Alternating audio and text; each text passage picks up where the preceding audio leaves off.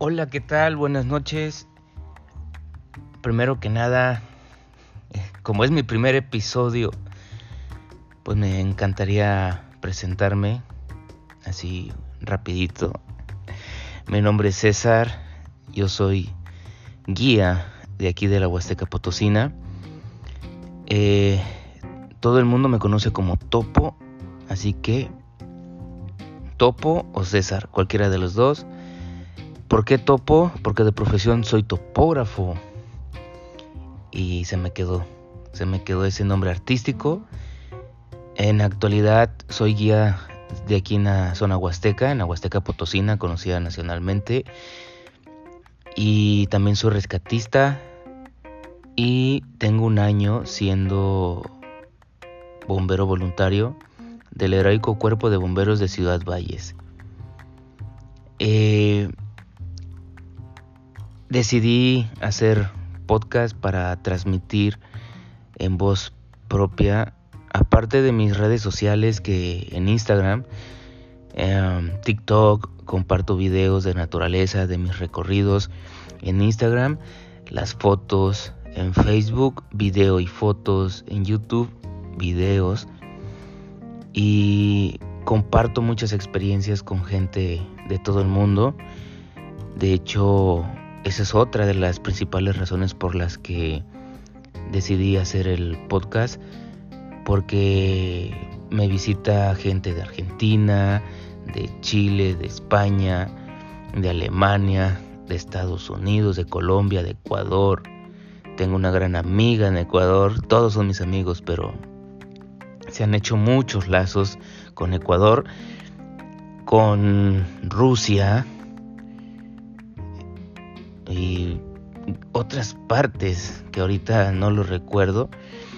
Y la finalidad es que tengo interacción con chicos que andan viajando por todo el mundo y quiero platicar con ellos para que todo lo que me comparten de sus experiencias, poderlas compartir con ustedes también. ¿verdad? Entonces, eso es lo principal. Esos dos puntos fueron los importantes que me animaron. ¿Por qué? Porque a mí me gusta transmitir. Me gusta la convivencia eh, de energía, de la naturaleza con el ser humano, de la flora, de la fauna, eh, todo eso, ¿no? Y eso yo lo transmito en fotos y los transmito en videos y en esta ocasión estamos arrancando aquí en podcast. Como es el primer episodio, quiero platicar una experiencia que me tocó vivir con unas chicas que yo sé que van a escuchar este podcast de Chihuahua. Unas grandes chicas.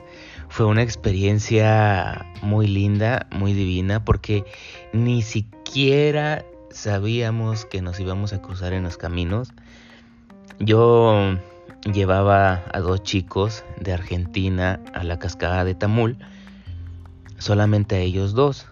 Llegando a la comunidad donde se reúne la gente para iniciar el recorrido, de pura casualidad me encontré a dos de las chicas que estaban intentando contratar un servicio con una empresa para hacer rafting.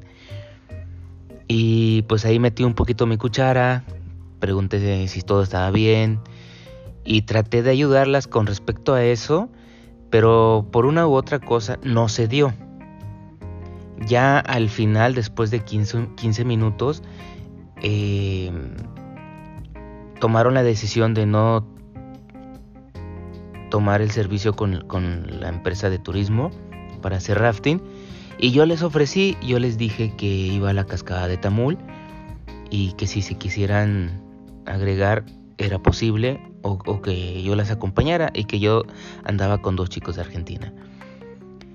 Bueno, me dicen, ah, pero es que también vamos a Puente de Dios. Y yo les menciono, qué casualidad, porque yo también voy a Puente de Dios. Y ya hicimos una negociación, se unieron al grupo y nos fuimos. De hecho, tengo TikToks de los recorridos con ellas y unas fotos que les tomé en la cascada, en el cenote, en el río Tampaón. Las cosas realmente están marcadas. Yo siempre lo he dicho, tu energía atrae a tu tribu. Fue una explosión de energía, cómo íbamos gritando, cómo nadamos, la adrenalina, los saltos, las fotos, todo, todo, todo fue muy maravilloso. Al día siguiente, yo ya tenía marcado ir a Gilitla y ellas querían ir a Gilitla, así que nos organizamos. En la mañana hicieron lo que son las tirolesas y ya por la tarde fuimos al jardín, pero como ya tenían los boletos, yo no podía em, entrar con ellas, ¿no? Porque era un horario donde yo no podía brindar el servicio de, de ser guía dentro del jardín, así que contrataron un servicio con un guía local. Al terminar el recorrido, me platican que no entendieron mucho y que pues un poco decepcionadas en esa cuestión. El jardín maravilloso les encantó, pero saber la historia del jardín, saber qué es lo que pasó, por qué está construido, eso es lo importante. Y yo quiero eh, ahora sí que compartir un poco un pequeño resumen de lo que es estar dentro del jardín, del por qué se construyó ahí. El jardín lo construyó Edward James, multimillonario, artista surrealista. Le encantaba andar viajando por el mundo, conociendo la naturaleza, tribus, tradiciones, estarse mezclando con diferentes tipos de energía y la sana convivencia con la naturaleza. Siempre, siempre lo plasmó. Ustedes pueden eh, ver fotos, videos de él y se veía cómo era esa interacción, que es lo que yo he estado buscando de la gente que vive en la ciudad, que pueda conectarse con la naturaleza o con simplemente una plantita. Todos tenemos una plantita en casa, la vecina, la mamá, la abuelita. Entonces, la naturaleza está en todos lados. Edward James llegó a Cuernavaca, a México, para visitar a unos amigos. Llega al aeropuerto de la Ciudad de México y al momento de trasladarse del aeropuerto a Cuernavaca, observa las casas de los mexicanos que le dejaban una varillita que realmente todavía se sigue haciendo o practicando. Y Edward James mencionó que para él los mexicanos eran surrealistas de nacimiento. ¿Por qué? Porque ellos querían seguir construyendo, no le ponían fin a su casa, por eso dejaban esas varillas. Y de hecho, eso también está plasmado en el jardín. Gran parte de las estructuras tienen una varilla. ¿Por qué? Porque el arte surrealista es infinito, no tiene fin. Entonces, podemos encontrar gran parte de las estructuras que todavía tienen las varillas. No todas alcanzan a ver, pero sí la mayoría lo tienen. Eso le gustó mucho a Edward James. Cuando llega a Cuernavaca, se percata de que en un árbol había muchas orquídeas en el jardín de un hotel. Le pregunta al jardinero dónde puede encontrar las orquídeas en su hábitat. El jardinero le responde, en la Huasteca Potosina ahí abundan mucho. Tiempo después se organizó y salió de viaje de la Ciudad de México a Ciudad Valles la carretera que cruza toda la Huasteca Potosina es la 85, es la antigua México Laredo. Es la primera carretera que conectó a Nuevo Laredo, Estados Unidos, con el centro de la República. Entonces, esa carretera pasaban autobuses, pasaban todos, todos pasaban, era muy transitada. Actualmente la México Laredo es la 57, es la que pasa por Nuevo Laredo, Monterrey, Saltillo, em, San Luis Potosí, Querétaro y Ciudad de México, que es muy transitada. Bueno, Llega a Ciudad Valles, se hospeda en el Hotel Taninul. El Hotel Taninul actualmente está en servicio. Está a 15 minutos de Ciudad Valles rumbo a Tamuín, a uno de los municipios de la Huasteca Potosina. El Hotel Taninul no es que haga un comercial, pero es el único hotel que tiene aguas termales. Aquí en la Huasteca Potosina contamos con aguas termales también, ¿eh? así para que tengan ese dato. Llega al hotel y sigue observando un sinfín de orquídeas. Le pregunta al jardinero, ¿dónde las puedo encontrar en su hábitat? Quiero estar solo con ellas. El jardinero le responde, vete a las pozas a Gilitla. Actualmente el jardín está construido en las pozas que se le conoce localmente. ¿Por qué? Porque está una cascada que se llama la cascada del general y forman unas positas en la parte de abajo como escalones. Y es el bañario de Gilitla. Entonces lo mandan a Gilitla. Él llega, se estaciona en un entronque que se le conoce como la Y, que actualmente pues es la carretera que llega a Gilitla, que en ese tiempo, en 1947, eh, todavía no existía, solamente eran puras veredas. Eh, la carretera 85 fue terminada en 1945. Entonces Edward James llega a la Huasteca en el 47. Renta una mula y se va hacia Gilitla. Llegando, pregunta por las pozas, lo mandan a las pozas, se acerca a las pozas. Empieza a observar un sinfín de orquídeas. Existen más de 2500 especies diferentes de orquídeas. Todas las que se pueden encontrar en Gilitla son endémicas del lugar. Ahora imagínense el orgasmo que le dio a Edward James estando en un mundo lleno de orquídeas, en la naturaleza donde no había gente, el agua completamente cristalina. La piedra que encontramos en Gilitla se le conoce como piedra laja. Entonces el agua es completamente cristalina, fría, potable, se la pueden tomar. Edward James le encantaba estar desnudo, le encantaba eh, estar en ropa interior, se le antoja meterse al agua, a las pozas. Ahí en el jardín, los que ya fueron o los que van a ir se van a dar cuenta que abundan muchas libélulas y muchas mariposas. Podemos encontrar la mariposa blue morpho, podemos encontrar la transparente, la onyx, la hojastra y la 88. Grábense bien este nombre. La mariposa 88, que es de color rojo con negro y blanco. ¿Por qué 88? Porque en el interior de sus alas tiene en cada una de ellas dos, dos ochos que forman un 88. Por eso se le conoce así. Una mariposa y una libélula Siempre que sudas o te llega a caer agua en tu piel y con el brillo del sol les llama la atención y siempre se te van a parar o te van a seguir, les llama mucho la atención. Edward James se mete a la poza, a una de las pozas, completamente desnudo. Y cuando sale le dan los rayos del sol. Brillaba, brillaba Edward James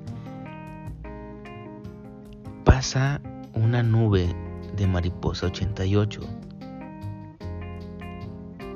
Le llama la atención el resplandor de Edward James y lo empieza a rodear. En eso Edward James abre los ojos y se ve envuelto por miles de mariposa 88. Edward James estaba viajando por todo el mundo porque él quería ser su jardín del Edén y estaba buscando una señal de la naturaleza para hacerlo. Él conoció un sinfín de lugares maravillosos, pero en ningún lugar le daba la señal a la naturaleza. Cuando abre los ojos y está abrazado por la mariposa 88, por miles de mariposas, él lo siente como una señal divina, donde la naturaleza, la Pachamama, le está diciendo que haga su jardín aquí. En resumen, hasta este momento, Edward James llegó a México para visitar a unos amigos en Cuernavaca. Llegó a la Huasteca buscando las orquídeas. Y gracias a la mariposa 88, decidió hacer el jardín en Gilitla. ¿Cómo se fueron dando las cosas? Después de eso, que ya decidió hacer el jardín, se regresa a Cuernavaca. Se quedó más tiempo de lo previsto por esa misma situación. En Cuernavaca, como antes no había WhatsApp, inbox, Facebook y todo eso, entonces mandaba cartas y se iba a la oficina de correos que estaban en Cuernavaca. Ahí el gerente de esa oficina era Plutarco Gastelum Esquer, perteneciente a los indios yaqui de Sonora, y él era el gerente y es el que recibía a Edward James. Hubo mucha interacción entre los dos, mucha confianza, tanto así que Edward James invita a Plutarco y le dice, quiero que seas mi guía mexicano y que me lleves a conocer México. Me encanta México acepta Plutarco Gastelum, se van a Oaxaca, se van a Chiapas, empiezan a conocer y lo lleva a Gilitla. Llegando a Gilitla, Edward James le dice a Plutarco, quiero que seas el encargado de construir mi jardín del Edén. Quiero que seas mi, mano derecha, el que administre la construcción regresan a Cuernavaca. En un principio, Edward, eh, Plutarco había rechazado una oferta de trabajo por parte de Edward James. Pero después del viaje, Plutarco se dio cuenta de pues con quién estaba hablando, ¿no? Acepta el empleo. Plutarco se va a vivir a Gilitla y el primer trabajo que tiene que hacer es comprar los terrenos donde actualmente está el jardín. Ese era su, ese era su trabajo. Edward James siguió viajando por el mundo. Él viajaba un promedio de nueve meses por todo el mundo conociendo y tres meses se la pasaba en el jardín. Edward James hacía bocetos, dibujos, en donde sea, se los entregaba a Plutarco o se los mandaba por correo. Y Plutarco se encargaba de, de que se construyera cada estructura. El jardín llegó a tener de 80 hasta 120 albañiles trabajando al mismo tiempo. Se tardaban de cuatro meses a un año en hacer una estructura. Edward James le pagaba a los albañiles por tiempo, no por estructura. Entonces ahí ya saben el mexicanito haciendo largo el trabajo. Eso fue el inicio del jardín surrealista, cómo comenzó. Vamos a dejar para el siguiente episodio ya lo que es entrar al jardín surrealista. Y pues espero que que les esté gustando. No sé a, a qué cantidad de personas llegue este podcast pero es muy interesante porque me estoy desahogándome o sea estoy al momento de estar platicando me estoy imaginando dentro del jardín, me imaginé a Edward James, a Plutarco, las posas, yo porque ya conozco y se siente muy chido, se siente muy padre y espero que pues también les esté interesando. Simplemente con que llegue a una persona, eso es más que suficiente, pero si llega más, ¿qué más puedo pedir? Pues vamos a continuar eh, el día de mañana. Vamos al segundo episodio que ya es adentro del jardín. Aquí lo importante es que sabemos por qué se construyó. Ahora, en el siguiente episodio, platicaré de la mamá de Edward James y aparece otro personaje Tilly Lodge, la ex esposa de Edward James. Dos mujeres muy importantes en su vida, pero que le marcaron de manera negativa. Así que, bueno, vamos a continuar el día de mañana. Espero que les haya llegado el mensaje al momento está transmitiendo esto. Y pues no me queda más que agradecer a las personas que lleguen a escuchar esto. Muchas gracias. Hasta luego.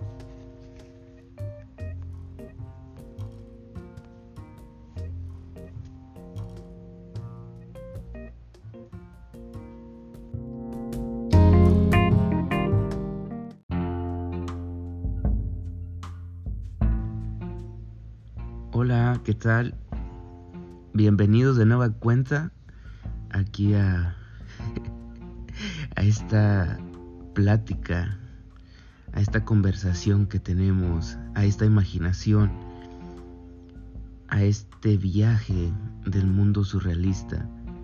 Realmente el día eh, de hoy escuché mi propio podcast como tres veces en la camioneta y me escuchaba y cada vez que, que lo escuchaba sentía que estaba dentro del jardín. Me encantó y eso es algo muy lindo, ¿no? Cuando haces algo que te encanta, realmente lo transmites hacia las demás personas, los llegas a ellos, se conectan. Aquí lo importante son las frecuencias realmente me gustó la hora en que grabé el podcast y lo estoy haciendo de nueva cuenta a la misma hora. ¿Por qué? Porque a esa hora, para mí, la frecuencia es un poco más relajada, más de un nivel más bajo y, y eso me ayuda, me ayuda a, a poder transmitir un poco más de lo que si yo hiciera alguna grabación en algún otro horario.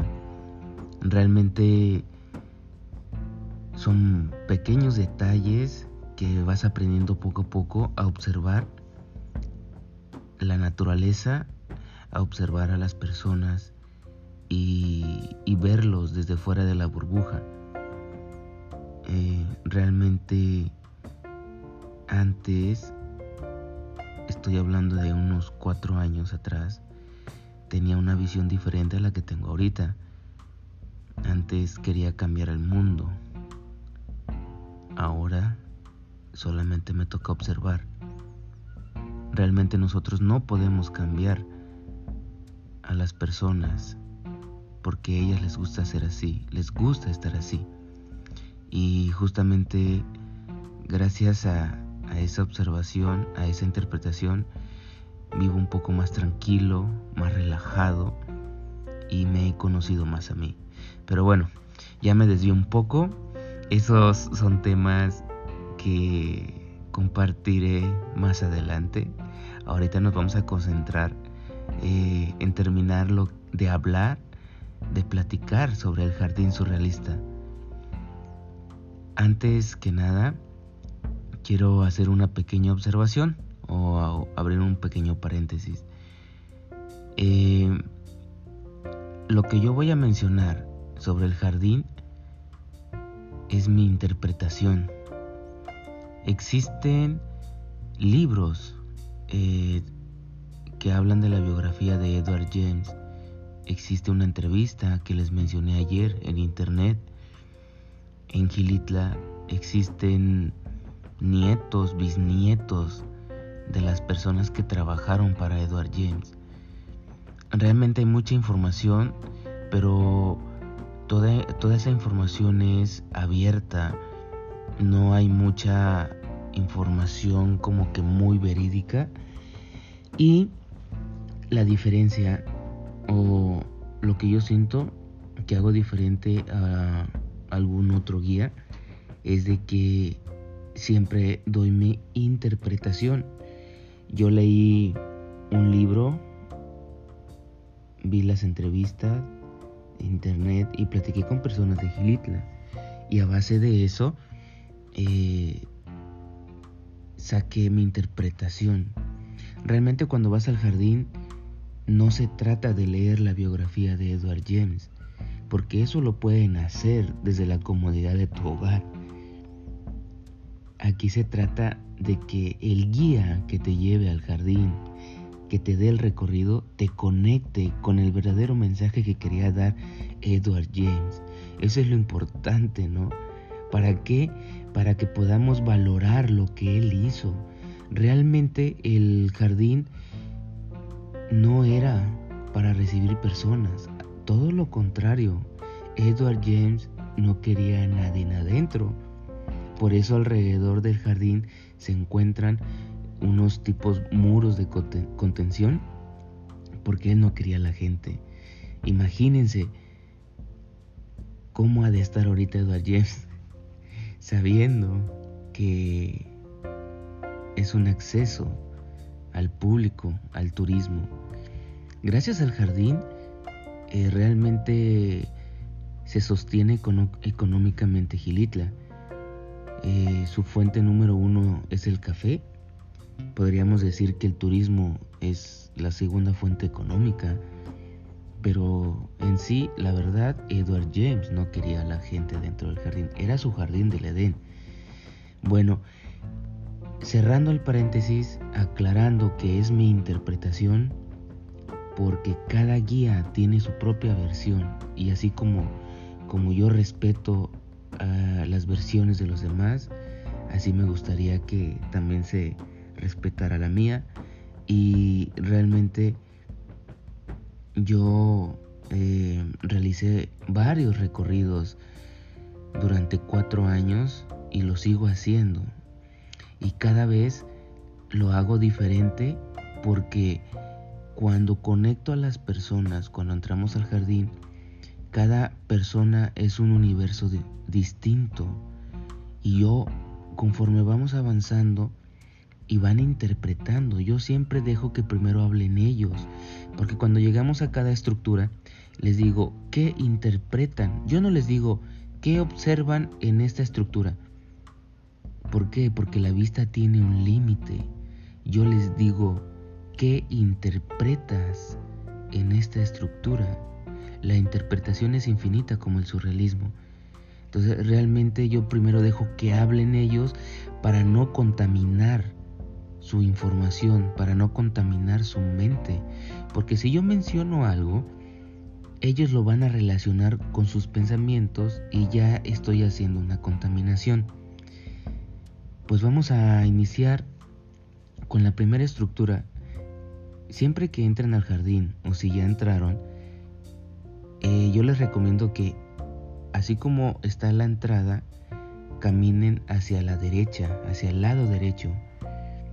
Al lado derecho tenemos una estructura que se llama las escaleras al cielo.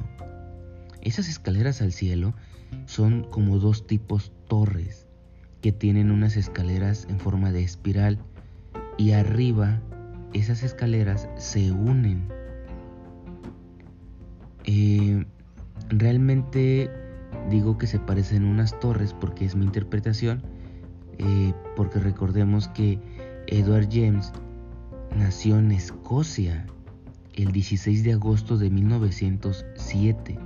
Su verdadero nombre es Edward Frank Willis James. Edward James, cuando tenía 5 años, falleció su padre. Su padre se llamaba William Dodge James.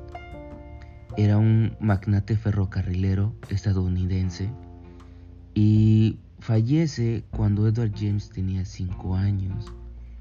Su madre, Evelyn Elizabeth Forbes, cuando muere su esposo, se lleva a sus hijos a Inglaterra, porque su madre pertenecía a la realeza de Inglaterra.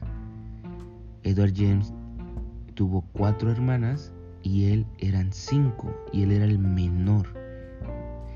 A Edward James se le conoció que nació en una cuna de oro. ¿Por qué en una cuna de oro? Porque él todavía no nacía y ya tenía una herencia garantizada. ¿Qué herencia? La de su tío Frank. Su tío Frank le gustaba ir de cacería a África, a Sierra Leona. En una ocasión eh, que andaba de cacería cazando elefantes, eh, en una embestida un elefante lo aplastó y así le dio muerte a su tío Frank. Su tío Frank, como no estaba casado y no tenía hijos, entonces, eh, toda su fortuna se pasó en automático al primer sobrino varón. Edward James fue el primer sobrino varón. En total, Edward James recibió tres herencias. Una, la de su tío Frank. Dos, la de su padre cuando muere. Y tres, la de su madre también cuando muere. Entonces podríamos decir que era un multimillonario y a él le gustaba, le llamaba mucho la atención lo que es el arte, la literatura. Bien, ya hablando un poco sobre su biografía, vamos a continuar. Tenemos las escaleras al cielo. Edward James, en, en los libros, tanto en la entrevista, le hacen preguntas de su madre. Su madre fue una persona muy fría, muy dura, muy seca, tanto con Edward James como con sus hermanas.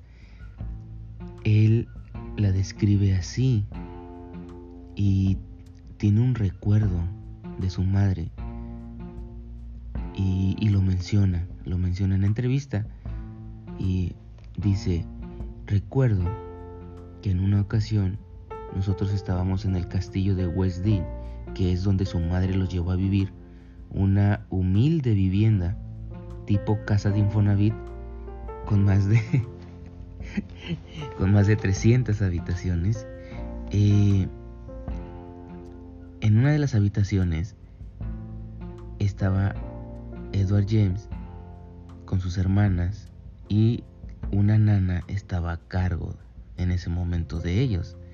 Su madre, como iba a ir a misa, le grita a la nana y le habla fuerte prepárame a uno de los niños para que me acompañen a misa. Abre la puerta y le vuelve a repetir, prepárame a uno de los niños para que me acompañe a misa. La nana le responde, claro que sí, señora. ¿A cuál de los niños le preparo? Al que combine mejor con mi vestido azul. Ese es un recuerdo que tiene Edward James de su madre. Al final, Edward James eh, tuvo nueve nanas y las describe que todas eran un pan de Dios, no con esas palabras, pero sí con ese amor. De hecho, dentro del jardín hay un puente que ya no hay acceso, que se llama el puente de la flor de lis. Ese puente es dedicado a cada una de sus nanas y en las orillas tiene flor de lis. Cada flor de lis originalmente estaban pintados de un color diferente. Edward James menciona, cada una era tenía un comportamiento distinto, eran, eran diferentes, nos trataban diferente, pero todas nos dieron lo que nuestra madre nunca nos dio, lo que fue amor y cariño. Una pregunta es, ¿por qué tuvieron tantas nanas? Si les daban amor, ¿por qué? Pues bueno, ¿qué es lo que hacía su madre? Su madre veía que las nanas se encariñaban con los niños y los niños con las nanas y la corría y contrataba a otra. ¿Por qué? Porque ella no iba a permitir que otra persona les diera cariño y amor, lo que ella no les daba. Continuando, en la descripción de Edward James hacia su madre, justamente cuando él estaba estudiando en la Universidad de Oxford, en Inglaterra, fallece su madre.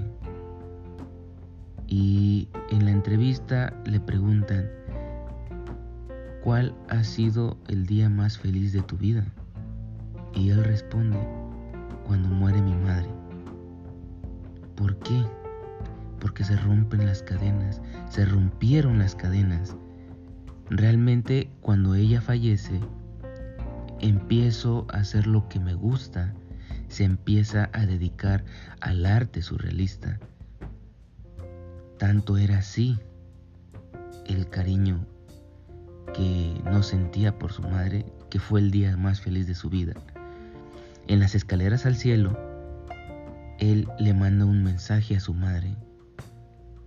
Podríamos decir que del lado derecho, viendo a las escaleras, de frente, pertenece a la clase media, a la clase baja, y del lado izquierdo a la clase alta.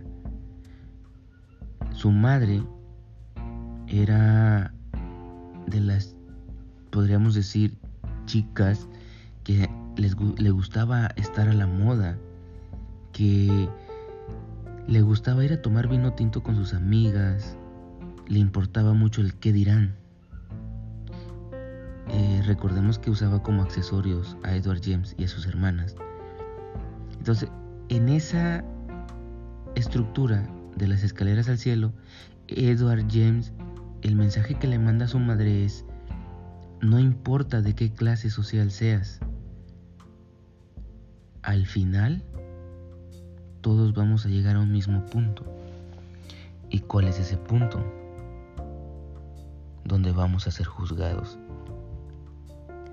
Algo muy importante para recalcar es de que Edward James no perteneció a ninguna religión no perteneció a ninguna clase política, no perteneció a ningún grupo social. Las religiones lo tachaban como loco. Los físicos, químicos, arquitectos, ingenieros, la sociedad en general lo tachaba como loco. ¿Por qué? Porque él se atrevió a traer el subconsciente que todos tenemos, pero no todos tienen el valor de hacerlo. Eso es algo muy importante y eso lo podemos ver eh, ahora, en estos momentos. ¿Quién se atreve a creer en sí mismo? Es muy difícil. Todos dependemos, o la gran mayoría, de lo que dirá la gente. Edward James tuvo ese valor de no importarle lo que dijera la sociedad. Vamos a ser sinceros, algo muy claro es tenía dinero. Entonces yo creo que también ahí ayudó un poco, porque sí fue un poco extravagante en, en cuestión de su vida, pero aquí lo que cuenta es de que tuvo el valor de traer su subconsciente a este mundo sin importar lo que dijeran de él. Continuando en esa estructura, en la parte de abajo tenemos un cinematógrafo. ¿Por qué colocó un, cinematógrafo en, el jardín? Porque ahí fue donde conoció al amor de su vida, a Tilly Losh. Tilly Losh era una bailarina, era una artista que la conoció en una obra de teatro donde Tilly Losh participaba. En él ni siquiera sabía que se iba a cruzar con Tilly Losh. Fue a la obra de teatro, la observó, se enamoró de ella, amor a primera vista. Al final va a su camerino, le toca la puerta y la invita a salir. Como era un desconocido, Tilly Losh se negó, lo rechazó y le cerró la puerta. La obra se estuvo presentando durante una semana. Edward James estuvo asistiendo todos los días a esa obra. El último día, Edward James vuelve a ir al camerino, le vuelve a tocar la puerta, la vuelve a invitar. Pero para ese momento, Tilly Losh ya lo había estalqueado. bueno, ya había preguntado por él. Había preguntado que si conocían a un tal Edward James. Le avisaron que sí, es un multimillonario, es un artista, surrealista. Pero para esta ocasión, Tilly Losh ya no lo rechazó. Aceptó su invitación. Salieron a cenar se fueron conociendo a través del tiempo, a través de los días, hasta que se llegaron a casar. Su matrimonio inició cuando Edward James tenía 23 años. Duró cuatro años el matrimonio. En la noche de bodas, cuando Edward James quiere consumar el matrimonio, Tilly Losh lo empuja y le dice, ¿qué te pasa? ¿Por qué me tocas? Edward James le menciona, somos marido y mujer, quiero tener hijos. Tilly Losh le responde y le dice, pero no, no, no, es que estás mal. Yo me casé contigo por dos cosas. Punto número uno, la gente dice que eres gay y que estás loco al casarte conmigo van a dejar de hablar sobre ese tema de ti. Y la segunda es de que a mí me gustan los lujos, me gusta viajar, me gusta cómo me tratas. Así que yo te hago ese favor y tú me haces eh, el favor a mí. Edward James no se molestó. Al contrario, él se propuso una meta yo te voy a conquistar, te voy a enamorar para poder formar una familia. Pasaron los años. Uno, dos, tres, cuatro años. Tilly Losh durante esos cuatro años tuvo cuatro abortos. Y Edward James en esos cuatro años nunca la tocó fueron puras infidelidades de Tilly Losh. Al final, Edward James sentía que todavía había esperanza para salvar su matrimonio. Así que manda hacer una obra de teatro y la obra se llamó Ana Ana y los siete pecados capitales. Por eso dentro del jardín se encuentran siete serpientes en un pasillo. Hay siete serpientes que representan a cada uno de los siete pecados capitales. Edward James contrata al mejor staff del mundo. Obviamente, Tilly Losh iba a ser la protagonista de esa obra. Él, eso fue un regalo para Tilly Losh, para que Edward James em, era como demostrar ¿no? que todavía la amaba, que todavía la quería y que tenía esperanza de que su matrimonio saliera adelante. A veces no es bueno dar sorpresas porque el sorprendido es uno. Pues bueno, déjenme les cuento. Edward James llega al, teatro donde estaban ensayando la obra, entra al camerino de Tilly Losh y la encuentra siéndole infiel con su coreógrafo. En ese momento, Edward James se molesta y realmente recapacitó y dijo, aquí no hay solución. Le pidió el divorcio a Tilly Losh. Tilly Losh lo demandó. ¿Por qué lo demandó Tilly Losh? Lo acusó que era un golpeador, que era un machista y que le fue infiel. Edward James al final del juicio, él lo gana. Pero ante la sociedad, Edward James queda mal. ¿Por qué? Porque habló mal de una mujer. Pues bueno, hasta este punto hemos conocido a las dos mujeres más importantes de su vida de Edward James, tanto su madre, Evelyn Elizabeth Forbes, como Tilly Losh. En medio de la estructura de las escaleras al cielo y las serpientes está un círculo, una estructura en forma de círculo, que viene siendo el anillo de la reina. Es un anillo que representa el anillo de compromiso que le dio Edward James a Tilly Losh cuando se comprometieron. Pero arriba del anillo, en lugar de tener cosas bonitas, tiene flechas apuntando hacia arriba. Entonces el anillo es un poco frío, es un poco crudo, porque pues en la forma en que le pagó Tilly Losh a Edward James.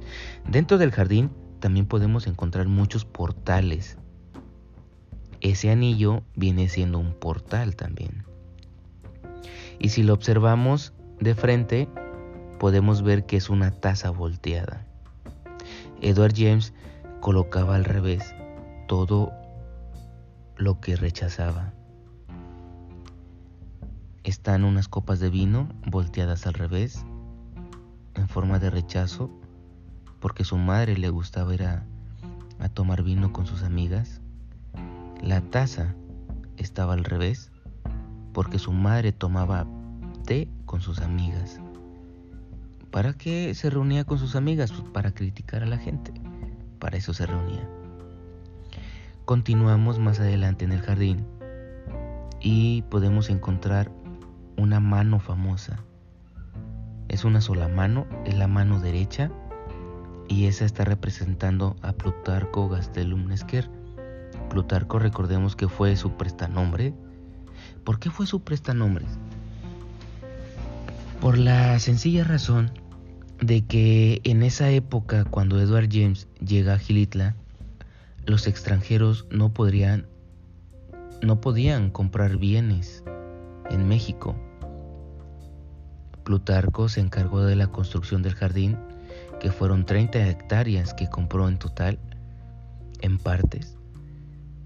Y aparte eh, fue su prestanombres de Edward James. Esto eh, generó un poco de dudas ante la sociedad porque después de Tilly Losh, Edward James ya no se casó, no tuvo pareja y Plutarco desde que llegó al jardín a Gilitla para construir el jardín tampoco tuvo pareja. Plutarco se casó hasta los 44 años Gran parte de la construcción del jardín se la pasó soltero. Edward James le gustaba estar desnudo dentro de su jardín. Plutarco era una persona alta, su físico atlético y siempre andaban juntos. Entonces la gente siempre lo relacionaban que eran pareja. Esta pregunta se la hicieron a Edward James cuando él estaba en vida, en la entrevista. Y lo niega rotundamente. También le llegaron a preguntar si le quemaba las patas al chamuco. Porque cuando terminas el jardín, literal, dices, ¿de cuál se fumaba este compadre, no? Siempre me dicen esa expresión de que de cuál, de cuál se fumaba, ¿no? Esa pregunta también se le hicieron a Edward James y también nunca aceptó le quemaba las patas al chamuco, nunca aceptó que era gay. Pero bueno, ya sabemos cómo es la sociedad, cómo son los humanos. Y continuando, ya eh, un poquito más adelante, pasando la mano de Plutarco, se encuentra lo que es la carpintería, donde se, se, se le daba forma a los moldes para hacer las estructuras. Aquí aparece otro personaje en la vida de Edward James y de gran importancia en el jardín surrealista. ¿Por qué? Porque Edward James estuvo buscando en Inglaterra, en Estados Unidos, en la Ciudad de México, en despachos de arquitectos eh, y de ingeniería, quien construyera las estructuras. Pero cuando enseñaba los bocetos, se reían y decían que eso era imposible, que las estructuras se iban a caer, que no se podía construir eso. A Edward James le recomendaron a don José Aguilar. Don José Aguilar, un carpintero originario de Pinal de Amoles, Querétaro, fue el que realmente hizo posible que se construyera el jardín. Si me preguntan a mí quién fue el verdadero artista, fue don José Aguilar. Edward James tenía las ideas, Edward James tenía el dinero, pero don José Aguilar lo hizo posible. Originario de Pinal de Amoles, Querétaro. Pasando la carpintería, está la plaza de San Eduardo. Es una placita que tiene una bromelia como fuente y hay unas escaleras. En esa plaza, cada vez que llegaba Edward James, se subía a la parte más alta, reunía a los albañiles y les decía, colóquense en el mes que les debo. En un costado de la fuente están 12 escalones. Cada escalón representa a un mes del año, enero, febrero, marzo, abril, mayo, junio, julio, agosto, septiembre, octubre, noviembre y diciembre. Los albañiles se tenían que colocar en el mes que les debía. ¿Por qué les quedaba de ver?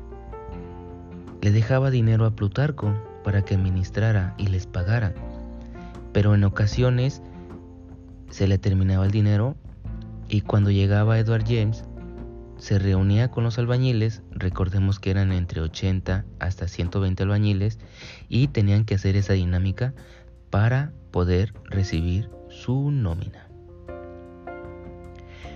Continuamos un poquito hacia abajo y está la casa de los ocelotes. Es una jaula. ¿Y por qué una casa de ocelotes? Recordemos que un ocelote es un felino, es un tipo jaguar. En Gilitla podemos encontrar los ocelotes, jaguares, panteras, pumas, gato montés. En toda la zona huasteca es zona de felinos. En una ocasión, en la cascada del general, estaban le llaman localmente chapolear, que es limpiar, cortar el pasto con un machete. Estaban chapoleando dos trabajadores en la parte alta de la cascada. Se encuentran de frente con un ocelote. El ocelote se defiende, los trabajadores se defienden y le dan muerte al ocelote. Al acercarse al ocelote, se, percatan de que había dos ocelotes bebés. Realmente era la madre que estaba defendiendo a sus crías. Pero bueno, cada especie se defendió a como pudo. No quiero entrar en detalles porque empezamos a hablar de humanos y sus actos. Bueno, llevan a los dos ocelotes hacia adentro del jardín. Cuando tienen oportunidad, se los presentan a Edward James. Se los ponen en el piso. A Edward James le encantaba, le fascinaban los animalitos, pero los animales salvajes no, porque recordemos que era su jardín del Edén. Tenía venados, conejos, pavos reales, infinidad de animalitos, pero salvajes no, porque se los iban a comer. Entonces, él no quería los ocelotes y le dice a los trabajadores, ¿por qué los trajeron aquí? Llévenselos de aquí. En eso se le acerca uno, se le sube al pie y él lo agarra con la mano y con la otra mano lo empieza a acariciar y lo acerca a su mejilla. El ocelote bebé le lambe la mejilla a Edward James y él lo ve como una señal y le dice, está bien, yo los voy a cuidar, los voy a proteger y ya cuando sean adultos los voy a liberar. Y mandó a hacer la casa de los ocelotes. Por eso existe esa casa. Estaba muy bien construida. Les daban de comer. Tenía un gran espacio. Tiene un gran espacio. Ya no es habitable, pero tiene un gran espacio. Y cuando los ocelotes eh, crecieron, los fueron a liberar a la sierra de Giritla. Nos vamos un poquito hacia arriba del jardín y llegamos a lo que es la cascada del general. Esa cascada eh, pertenecía el terreno al general Castillo, una persona eh, muy fría, con un carácter muy fuerte y por esa misma situación tenía muchos enemigos. A este personaje le dieron muerte cerca de la plaza de Gilitla. Fueron dos personas que le dispararon, pensaron que que lo habían matado, pasaron cerca del cuerpo y como él siempre portaba un arma, se defendió hiriendo a uno. No se supo qué pasó con ellos, solamente se encontraron rastros de sangre, pero lo que sí se supo es de que falleció el general Castillo. Plutarco eh, contactó a los familiares tiempo después del general Castillo para poder negociar esa parte del terreno. Y en honor a él se le quedó el nombre como la cascada del general. En la puerta de esa cascada está formado un rostro y, tiene siete serpientes. Ese rostro es un rostro mal encarado. Siempre está abierto ese portoncito, pero si lo cierras, alcanzarás a ver el rostro del general Castillo. En la parte de arriba de la cascada se encuentran tres patas de elefante, como unos pilares falta la cuarta pata. La cuarta pata se encuentra en el arroyo de la cascada del general y está al revés. Recordemos que Edward James colocaba al revés todo lo que le molestaba. ¿Por qué puso al revés una pata de elefante? Porque recordemos que el elefante fue el que mató a su tío Frank. Y pues realmente eh, este es un pequeño resumen de lo que es el jardín surrealista. Eh, anteriormente, antes de la pandemia, cuando yo daba un recorrido, eran cuatro hasta cinco horas estar dentro del jardín y se te pasaban como cinco minutos.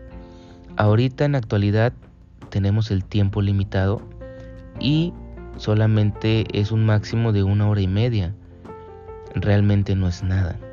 Realmente solamente vas a tomarte la foto y a conocer el lugar. Ya no se puede eh, recorrer como se hacía antes. me faltaron muchas estructuras, me faltaron muchas cosas, pero me quedaré aquí cuatro horas platicando de eso. Y realmente ahorita por el momento es un pequeño resumen para ayudar a las personas que hayan tenido alguna experiencia de no satisfacción con el guía en el interior del jardín o para las personas que no contrataron guía y se perdieron de lo que de lo que es esta interpretación. Realmente lo hago de corazón, espero que les haya gustado y pues seguiré haciendo podcast, pero ya con otros temas un poquito este diferentes y también platicar de los parajes, ¿por qué no? Hay muchas personas que no saben el significado de, de estar aquí en la Huasteca Potosina. Realmente existen seis huastecas en México y, esta es una de las más importantes. Eh, la gente no sabe, viene aquí a la Huasteca y no sabe las culturas que se asentaron aquí. Los Tenec, los Náhuatl, los Pame, los Huastecos. La gente no sabe que tenemos un asentamiento arqueológico en Aguasteca Potosina, que es donde surgió todo. El INA había autorizado explorar ese asentamiento arqueológico que se llama Tamtoc, lugar de nubes de agua.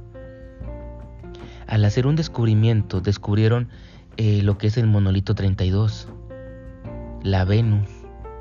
La Venus se la llevaron a México, se la llevaron a Francia a hacer investigaciones, primero a México y no pudieron concretar bien la edad de esa Venus. Los libros y la historia nos dicen que los Tenec son descendientes de los mayas que los mayas salieron a explorar. Se fueron por todo el Golfo, por las costas del Golfo, llegaron a Tampico y se internaron por el río Pánuco, actualmente Pánuco, y luego tomaron el ramal que es el Tampaón y el Tampaón llega aquí a la Huasteca.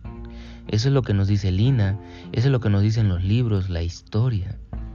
Pero cuando descubrieron a la Venus, que es una ofrenda de una mujer que hicieron los Tenec hacia la Pachamama, la Minzabal, nuestra madre tierra, eh, la encontraron y se la llevaron a México y luego a Francia y en Francia descubrieron su edad, calcularon su edad y resulta que tiene una edad de 600 años antes de Cristo. Con esta información en automático, el INA eh, no canceló, pero disminuyó eh, ahora sí el presupuesto que se tenía para Tamtoc. Limitó todo presupuesto. ¿Por qué? Porque con este descubrimiento tendría que cambiar la historia de los libros. Y no lo digo yo, los invito a todos los que están escuchando que visiten Tantok y sepan la historia que existe ahí. De ahí surgió la vida, de ahí surgieron los mayas, de ahí surgieron los Tenec, y los guías mencionan que la mejor manera para presionar a Lina para que se vuelva a autorizar el presupuesto para seguir explorando es de que la gente los visite, acuda a la gente. Realmente solamente está explorado un 13%. Encontraron el monolito 32 en un área que se le llama la entrada al inframundo y abajo del monolito 32 encontraron a la Venus. Ustedes pueden buscar en internet y le ponen la Venus de Tamtok y les va a aparecer. Una roca en forma de mujer finamente pulida, descuartizada y esa fue la ofrenda. En monolito 32 pesa un promedio de 30 toneladas. Es más grande y más pesado que el calendario azteca. Todo eso lo voy a estar platicando más adelante en diferentes capítulos. Por el momento eh, les dejo esa pequeña información. También voy a platicar sobre nosotros, sobre nuestro cuerpo, si realmente escuchamos lo que pide nuestro cuerpo, las energías, los parajes, las tradiciones. Se acerca Chantolo. Chantolo es la fiesta grande de los huastecos, que viene siendo el Día de Muertos. Toda esa información y todo lo que se vaya agregando, me gustaría compartirlo y, y lo dejaré en un podcast, ya sea para esta en esta ocasión, en esta vida que tenemos aquí, y si no, para la siguiente, para la siguiente generación. Les agradezco de todo corazón a todos los que han llegado hasta este momento, hasta esta, este momento, perdón.